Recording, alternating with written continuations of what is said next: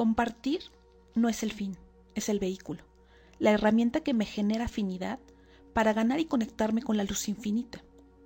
La idea de poder crear afinidad es cercanía, ser uno con la luz. Cada vez que soy reactivo y egoísta, me alejo de la luz. Es como un día nublado. El sol está, pero hay obstáculos. La esencia principal de la luz es compartir, ser causa. Y cuando comparto, no lo hago por ética o por moral, por culpa o por sentirme bien conmigo. Pensar en mí solamente. El empuje motivador debería de ser para ser uno con la luz, para lograr esa unidad, esa afinidad. Si no paso por el compartir verdadero, no hay conexión.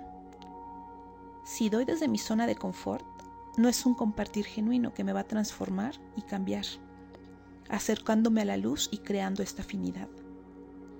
La tendencia natural del ser humano es pensar en recibir, solo para mí. Esa es la conciencia del cuerpo. ¿Cuál es la conciencia que tengo que tener cuando comparto? Tengo que entender que quiero compartir porque lo necesito. Cuando hablamos del dar o compartir, tenemos que quitarnos la idea del yo, que yo le estoy haciendo un favor a alguien. Yo no le estoy haciendo un favor a la otra persona. Yo necesito compartir. Necesito hacer estas acciones de compartir para ganarme mi conexión con la luz para crear milagros y ser afín a la luz.